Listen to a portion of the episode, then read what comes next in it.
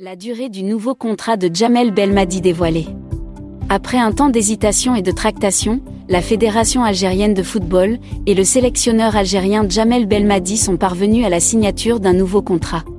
Ce renouvellement aurait été soutenu par le premier responsable de la FAF, Jaïd Zefizef, qui, depuis son élection à la tête de la fédération, s'est montré un fervent défenseur de Belmadi. C'était plus ou moins attendu, puisqu'aucun nom sur la scène footballistique algérienne n'est à même de rivaliser avec l'actuel sélectionneur.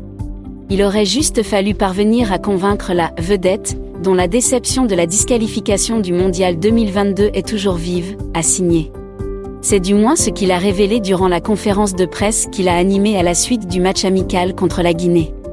C'est donc fait et le contrat de Belmadi est prolongé jusqu'en 2026.